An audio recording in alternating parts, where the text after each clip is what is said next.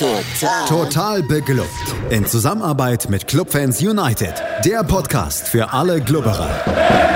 Alles, Alles zum ersten FC Nürnberg auf meinsportpodcast.de. Herzlich willkommen zu einem neuen Gegnergespräch hier im Rahmen von Total Beklubbt, dem Magazin über den ersten FC Nürnberg auf meinsportpodcast.de. Mein Name ist Felix Amrein und wie immer bin ich nicht alleine, sondern habe eine Anhängerin des nächsten Gegners des FCN an meiner Seite und der nächste Gegner, das ist der FC St. Pauli und mein Gast oder meine Gästin vielmehr heute, das ist Flossi. Hallo Flossi. Hallo.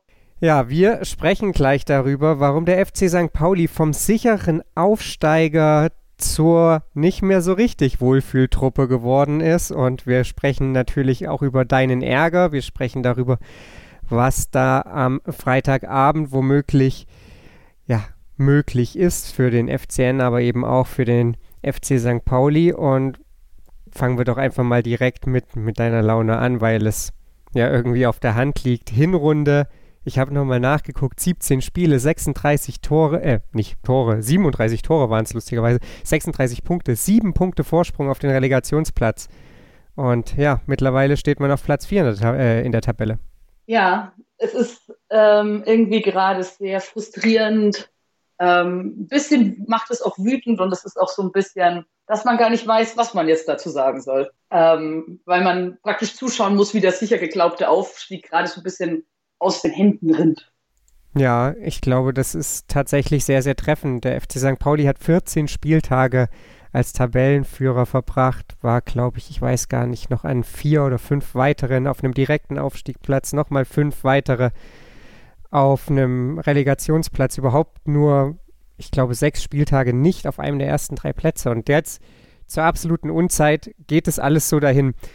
Wir müssen natürlich aber nicht darüber reden, dass das jetzt irgendwie in den letzten drei Spielen angefangen hat. Die gesamte Hinrunde war überragend, die gesamte Rückrunde war es eher nicht. Das ging ja gefühlt schon mit dem 3 zu 0, der 3 zu 0 Niederlage in Kiel los, unentschieden in Aue, Niederlage gegen den HSV, unentschieden gegen Paderborn. Also das war ja schon alles sehr, sehr zäh seit Rückrundenbeginn, wenngleich diese Holstein-Kiel-Niederlage ja noch im letzten Jahr stattfand mittlerweile hat man da so vielleicht ein paar Erklärungsansätze, dass es da in der Mannschaft auch nicht so ganz passt, aber ist das vielleicht auch zu einfach und, und sind die Gründe vielschichtiger? Ich meine, wenn das sportlich super weitergelaufen wäre, dann hätte sich ja wahrscheinlich nie irgendjemand groß aufgeregt, oder?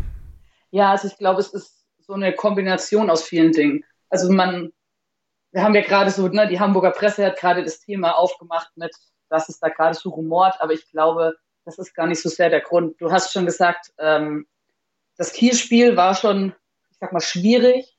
Ähm, und wir haben ja kurz danach auch gegen Darmstadt 4 zu 0 auswärts verloren. Und ich glaube, das war so der erste Knackpunkt, ähm, weil bis zu dem Zeitpunkt hatten wir eine Mannschaft, die wahnsinnig offensiv nach vorne ge gespielt hat. Hohes Pressing, sehr schnell über die Flügel und natürlich dadurch auch sehr risikoreich. Ähm, und das hatten sich Darmstadt und Kiel einfach super ausgeguckt. Und wenn man risikoreich spielt, macht man Fehler. Und wir sind einfach eiskalt in die Konter reingelaufen. Viermal in Darmstadt, dreimal in Kiel. Ähm, und danach hatte man so ein bisschen das Gefühl, dass sie da so ein bisschen die Handbremse angezogen haben und auf Vorsicht gespielt haben.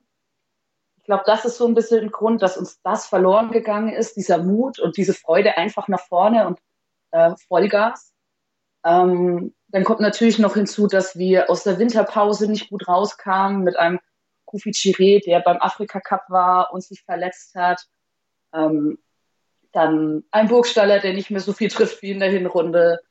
Ähm, dann ein Mittelfeld, was wir ständig neu zusammenbauen müssen, weil ein Afis Aremo, der sich gut reingefunden hat, nachdem er Anlaufzeit gebraucht hat, verletzt war. Dann war ein Erik Smith, ähm, der auch richtig gut, ein richtig guter äh, Sechser ist, wenn er nicht verletzt ist. Der fällt praktisch ständig aus.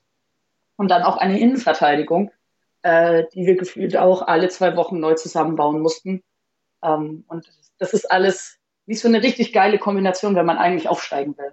Ja, das sind viele, viele kleine Gründe, die dann irgendwie ja auch zu einem großen werden. Du hast es angesprochen, es gab diese Niederlage in Darmstadt. Danach war ja dann das Spiel gegen den Club, wo es munter hoch und runter ging, äh, mit besserem Ende für euch. Ihr habt dann damals Schalke geschlagen, dann äh, unentschieden gegen Düsseldorf gespielt und dann seid ihr, wie gesagt, nochmal gegen Holstein Kiel bestraft worden. Wir haben jetzt auch darüber gesprochen, dass dieser Rückrundenstart dann ein bisschen holprig verlief.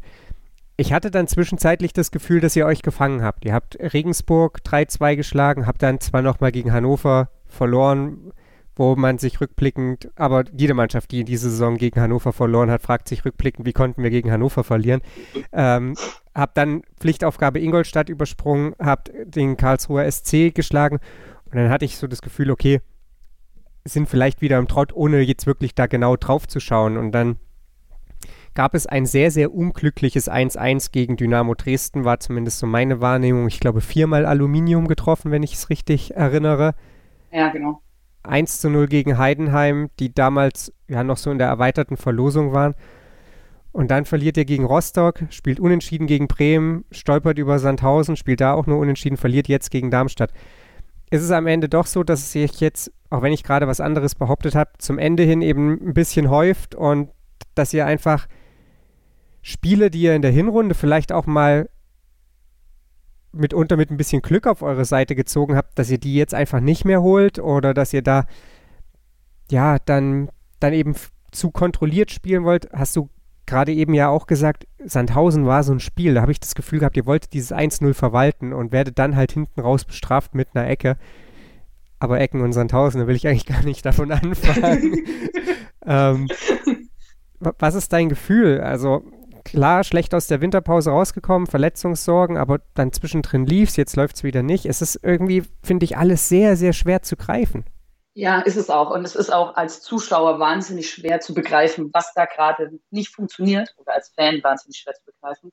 Ähm, was sehr spannend ist, diese vier Spiele, ähm, von denen du sprichst, die gut liefen, waren die Spiele nach dem Pokal Union Berlin.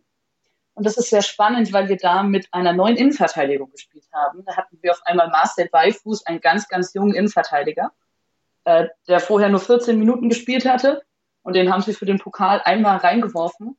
Und mit ihm lief es dann. Also da hatten wir eine Verteidigung, ähm, wo man das Gefühl hatte, okay, das läuft richtig gut zusammen und das ist richtig stabil. Dann hat er sich verletzt. Jetzt ist es wieder nicht so stabil.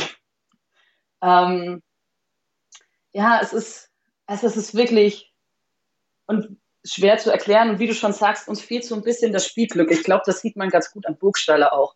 Also was der für Chancen zurzeit liegen lässt.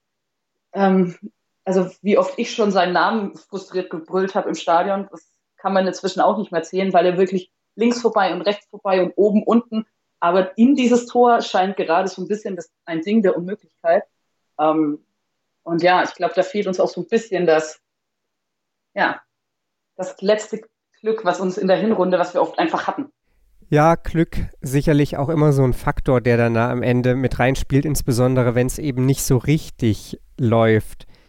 Ich möchte trotzdem noch mal so ein bisschen jetzt auch über dieses Thema sprechen, das gerade durch die Hamburger Presse geistert, beziehungsweise sicherlich eben auch durch Fankreise geistert, weil Andreas Bornemann musste sich ja jetzt schon dazu äußern, so sinngemäß, wer bei ihm im Büro war und wer eben nicht bei ihm im Büro war und so weiter und so fort. Es geht für alle, die das vielleicht nicht wissen, um Aufstiegsprämien und Verträge und so weiter. Neun Verträge laufen beim FC St. Pauli aus, was jetzt nicht so mega viel ist für die zweite Liga, aber offenbar trotzdem für die ein oder andere Unruhe sorgt.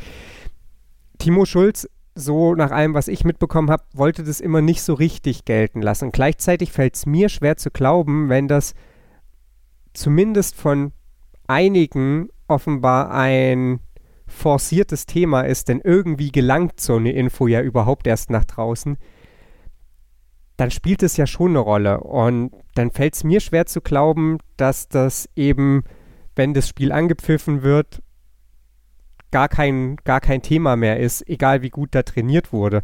Was ist deine Meinung dazu? Ähm, ich sehe das, ich das so. Auf der einen Seite kann ich das vollkommen verstehen. Ne? Es sind jetzt noch drei Spiele bis zum Saisonende und da nicht zu wissen, wie es für mich danach weitergeht, ist, ist, ist extrem frustrierend. Auf der anderen Seite ähm, bin ich immer kein Fan davon, ähm, zu sagen, okay, wir also so über so Vereinsdetails und Vertragsdetails zu sprechen, weil das kenne ich mich einfach nicht aus. Ich weiß nicht, was intern besprochen wird ähm, und was bei den Spielern und bei den Beratern und wer da alles involviert ist, was da überhaupt Sache ist. Und ähm, wir alle kennen die Hamburger Presse, da wird auch viel geschrieben, was am Ende so überhaupt nicht stimmt.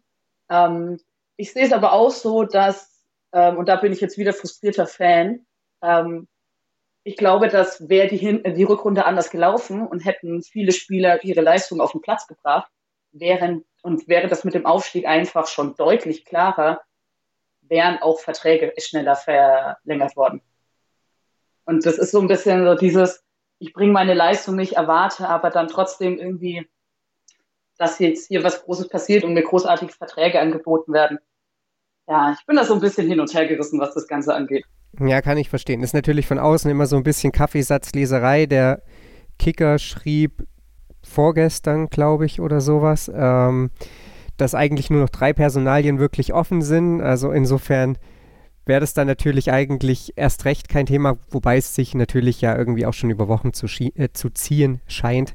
Und ja, klar, von außen ist es immer Kaffeesatzleserei und irgendwie verstehe ich da komplett, dass du genervt bist, insbesondere weil es ja einerseits rückblickend dann sicherlich auch so ein Alibi sein könnte. Warum hat es mit dem Aufstieg nicht geklappt? Ja, es hat in der Mannschaft so ordentlich rumort und irgendwas hat da zwischen Mannschaft und Verein nicht gestimmt. Und gleichzeitig hat man das Gefühl, ja, wenn ihr doch ordentlich gespielt hättet, dann hätte es doch gar nicht rumoren müssen. Ja, genau. Ja, ärgerlich auf jeden Fall. Du hast angesprochen, ihr habt auch die eine oder andere Verletzungssorge so mit euch herumgetragen in dieser Rückrunde. Ich habe das Gefühl, dass es gerade so eben im Defensivbereich schon ordentlich gezwickt habt. Also ich glaube, offiziell stehen drei Rechtsverteidiger irgendwie bei euch im Kader und zwischenzeitlich waren einfach alle verletzt. Und ja, ist das so ein, so ein Problem, dass St. Pauli sich zwar in der Hinrunde vor allem eben über Offensivspiel definiert hat, um es vielleicht mal so ein bisschen verklausuliert zu formulieren. Aber wenn es hinten, wenn dann hinten irgendwie die Abläufe nicht mehr stimmen, dass es dann irgendwie auch schwieriger wird nach vorne, selbst wenn da das Personal da ist? Ja, ich, also man muss sagen, dass auch in der Hinrunde die Defensive schon nicht immer so, so stabil stand. Also wir hatten auch, wir haben zwar viele Spiele gewonnen, aber haben auch immer Gegentore kassiert. Ähm, und jetzt, glaube ich, ist es so ein, Faktor, dass natürlich hinten die eingespielten Leute teilweise fehlen und dann natürlich der Ball nach vorne vielleicht nicht so kommt, wie er kommen muss. Ähm, ich glaube, dass jetzt aber auch einfach dazu kommt, dass vorne die Offensive nicht funktioniert und hinten die Defensive nicht funktioniert und das Mittelfeld auch ständig neu zusammengewürfelt wird und dass da einfach gerade ganz, ganz viel nicht zusammenpasst. Hm. Ja, verständlich. Also es krankt an vielen Ecken. Ich merke das schon. Lass uns mal auf Freitag 18.30 Uhr blicken. Äh, man versucht dann ja so die Fanbrille dann immer aufzusetzen und irgendwo die guten Dinge zu sehen, wenn nicht vielleicht gerade Abstiegskampf ist, wo sowieso immer alles ganz, ganz furchtbar ist und sowieso nie wieder gut wird.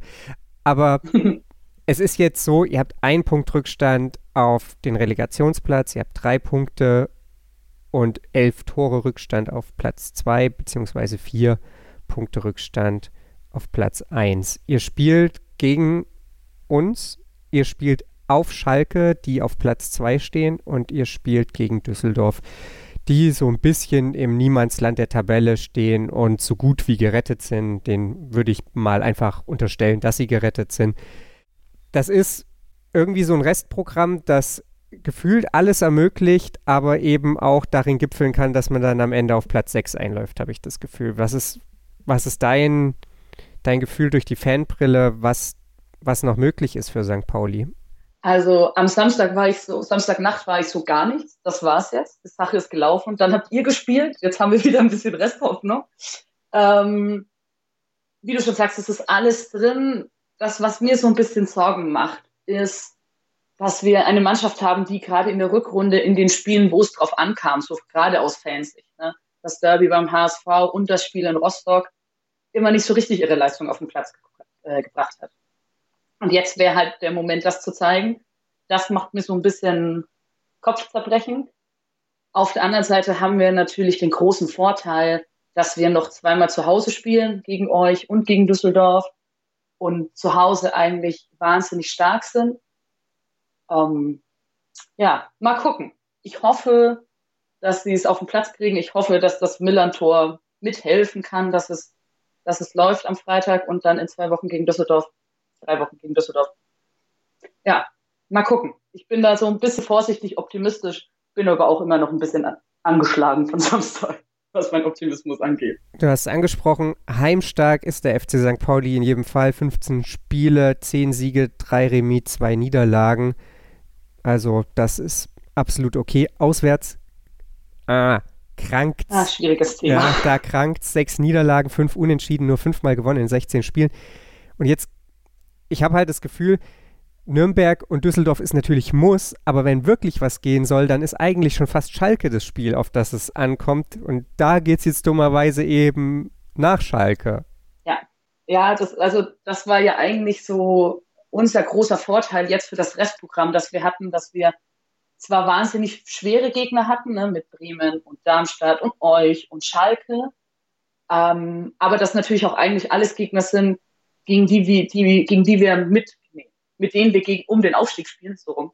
Ähm, und wir uns praktisch von denen hätten Punkte klauen können. Das, dieser Plan ist jetzt nicht, ist jetzt nicht ganz so richtig aufgegangen. Ähm, ich hoffe, dass sie mal äh, gegen Schalke ihren Rahn, wir können auswärts auch Moment, auch gewinnen, Moment rausholen und dann so ein bisschen Vorbild an Bremen nehmen. Das fände ich gut. Ja, dürfen wir auf jeden Fall gespannt sein. Bremen und Darmstadt waren ja aus eurer Sicht leider Gottes auch Heimspiele. Dann so eben zwei derer, die nicht so ganz optimal gelaufen sind, bis in die Hose gegangen. Schauen wir jetzt nochmal ganz konkret auf, auf Freitagabend. Das Millantor wird auf jeden Fall durch den Boykott der Nürnberger Ultras stimmungstechnisch ganz klar braun-weiß sein. Da müssen wir, glaube ich, nicht groß dran rumdeuteln. Inwiefern das dann hilft, steht auf einem anderen Blatt Papier, das äh, können wir jetzt auch gar nicht so richtig beurteilen. Es gab auf jeden Fall heute so eine Bekanntgabe, wie es denn nun aussieht hinsichtlich Personal. Das hast du vorhin auch schon mal so ein bisschen angesprochen. Da, ja, könnte es auch besser aussehen für St. Pauli. Wie groß sind, sind deine Hoffnungen, dass, dass Nürnberg ein ähnlicher Gegner wie in der Hinrunde wird? Oder sagst du, oh, hm, naja, auch wenn die sich jetzt ziemlich dämlich bei ihrer Eckenverteidigung angestellt haben, die stehen ja in der Rückrundentabelle nicht umsonst auf Platz 4. Ja, ich, ja, ich weiß nicht. Also, das, um euch beruhigen zu können, wir können nicht richtig gut Ecken schießen, da müsst ihr euch schon mal keine Sorgen machen. Ähm, ich weiß nicht. Ich, wie gesagt, ich kann, ich weiß nicht, was ich von Freitag erwarten soll. Ich bin wirklich gespannt, was es wird. Ich muss auch ehrlich sagen, ich habe nicht so viele Clubspiele gesehen. Ich habe am Sonntag Fußball einfach komplett boykottiert, weil ich so genervt war von allem. Ähm, ich hoffe, dass wir trotz der Ausfälle und trotz der vielen gesperrten Spieler, die wir jetzt ja auch haben, einfach unser Spiel auf den Platz bringen und mutig spielen und nach vorne spielen und dann ähm, ja und dann den Sieg, wie auch immer, ist es mir relativ egal, wie äh, mit nach Hause bringen können und dann ist ja auch eigentlich egal, was für ein Club da vor uns steht, solange wir unsere Sache gut machen und äh, mit vollem Einsatz da in dieses Spiel gehen. Ich bin auf jeden Fall gespannt. Ich glaube, wenn Nürnberg die Leistung, abgesehen von der Eckenverteidigung, vom Sandhausen-Spiel abrufen kann, dann wird es nach allem, was ich jetzt auch von eurem Darmstadt-Spiel mitbekommen habe, wo man ja auch sagen muss, ihr habt da ja jetzt keinen supergrottigen Fußball gespielt. Ne? Also der Anfang war nicht so richtig pralle, aber das war ja in Summe eigentlich ein, ein durchaus brauchbares Spiel, nur dass es eben mit dem Tore-Schießen vielleicht nicht so richtig gut geklappt hat. Und das ja, kann man eigentlich unter das Spiel des FCN auch fast drunter schreiben. Also dann wird es, glaube ich, ein sehr, sehr offenes Fußballspiel und dann kommt es eben ein bisschen drauf an, wer hinten sicherer steht, respektive wer eben mehr aus seinen Chancen macht. Da ist natürlich beruhigend zu hören, dass Guido Burgstaller aktuell nicht so gut trifft. Auf der anderen Seite Ex-Verein, ne? Und die alte Leier. Ja. Ähm, ja, ich bin gespannt. Also das ist halt äh, zweite Liga, weiß man immer nicht so richtig. Schalke gastiert bei Sandhausen. Mal gucken, ob sie auch da nochmal ein, ein Stolperstein sein können, Sandhausen. Und dann ist, glaube ich, wahlweise entweder Nürnberg wieder so halb im Aufstiegsrennen oder vielleicht St. Pauli eben mit Nürnberg dann auch komplett raus oder nur St. Pauli raus. Ich weiß es halt irgendwie auch nicht. Also schwierig einzuschätzen. Ja, das sehe ich auch so. Also ich bin, wie gesagt, ich bin wirklich gespannt, was passiert. Ähm, und mal gucken. Also ich wünsche mir einfach, dass ähm, unsere Mannschaft so ins Spiel geht, wie sie es in der Hinrunde getan hat, ganz oft, und wie sie es auch teilweise gegen Darmstadt gemacht haben. Ich bin manchmal ein bisschen unfair, wenn es um das Darmstadt-Spiel von Samstag geht. Ähm, so mit vollem Einsatz und wenn ich den Ball verliere, dann ist halt jemand anders da, der ihn für mich abfängt. Das ist eigentlich das, was ich sehen will. Und wenn es dann klappt, dann ist gut. Wenn es nicht klappt, bin ich natürlich genervt und sauer, aber es ist nicht, nicht, nicht so dieses, wie wir es jetzt auch oft hatten in der Hinrunde, ja, haben wir halt verloren, ist halt doof gelaufen, sondern ich will es für Freitag eigentlich vollen Einsatz sehen und volles reinhauen und wenn es dann passt und wenn es dann klappt, dann ist super und wenn es dann nicht klappt, ja, dann ist es so. Ja, alles gegeben haben und dann, wenn die anderen besser waren, dann eben auch damit leben können. Letzte Frage vielleicht, wenn jetzt noch neun Punkte aus den letzten drei Spielen rausspringen und es langt dann halt trotzdem nicht, dann, dann wäre es noch irgendwie okay, oder? Aber trotzdem ärgerlich angesichts dessen, wo man hergekommen ist. Ja, natürlich. Also ähm, wenn wir jetzt noch drei Spiele in Folge gewinnen, dann sage ich ja, dann waren halt andere einfach besser, haben sich andere nicht so dumm angestellt wie wir. Ähm, es wäre einfach schade, weil wir wirklich eine großartige Hinrunde gespielt haben und das so die erste Saison seit zehn, elf Jahren ist, wo man wirklich das Gefühl hatte, okay, jetzt geht was. Und zwar auch langfristig. Nicht so, dass man mal kurz irgendwie oben ist und dann wieder runterrutscht, sondern wo wir wirklich langfristig guten Fußball gespielt haben. Und das wäre einfach so wichtig, äh, mal wieder aufzusteigen, ne, finanziell und auch so für das Fanherz. Wie oft kann man schon nach Heidenheim auswärts fahren? Irgendwann hat sich das auch so ein bisschen platt getreten. Ja, ich bin auf jeden Fall gespannt, was dann am Ende rauskommt und ich bin vor allem gespannt, was auf St. Pauli geschieht, wenn es schief geht, denn dann muss man ja irgendwie das schon aufarbeiten, wie das schief gehen konnte. Aber das ist Zukunftsmusik. Erstmal schauen wir Freitag 18.30 Uhr, was dabei rauskommt. Ich bedanke mich auf jeden Fall bei dir für deinen Einblick in dein Seelenleben rund um einen Aufstieg, der mehr oder weniger durch die Hände ringt. Ja, danke, dass ich da sein durfte. Ansonsten hören wir uns diese Woche zumindest nicht nochmal mit einem neuen Podcast. Wir haben allerdings zwei Podcasts noch im Petto, die ihr vielleicht noch nicht gehört habt. Das ist zum einen die Analyse zum Sandhausen-Spiel. Wer nochmal richtig mitfühlen möchte, wie es sich anfühlt, aus sechs Ecken vier Gegentore zu kriegen, sollte da reinhören. Ansonsten habe ich mit Osman Chankaya gesprochen. Der ist Trainer bei den Clubfrauen und gibt einen Einblick in sein Leben an der Seitenlinie und blickt mit mir auf die letzten vier Partien der Clubfrauen und auch noch so ein bisschen in die Zukunft, was ist für die noch möglich in der zweiten Liga. Also das auf jeden Fall empfehlenswert. Und natürlich hier zu hören bei Total Beklubbt auf meinsportpodcast.de. Ansonsten hören wir uns nächste Woche wieder. Bis dahin, bleibt gesund. Total. Total beglückt. In Zusammenarbeit mit Clubfans United. Der Podcast für alle Glubberer. Alles, Alles zum ersten FC Nürnberg auf meinsportpodcast.de.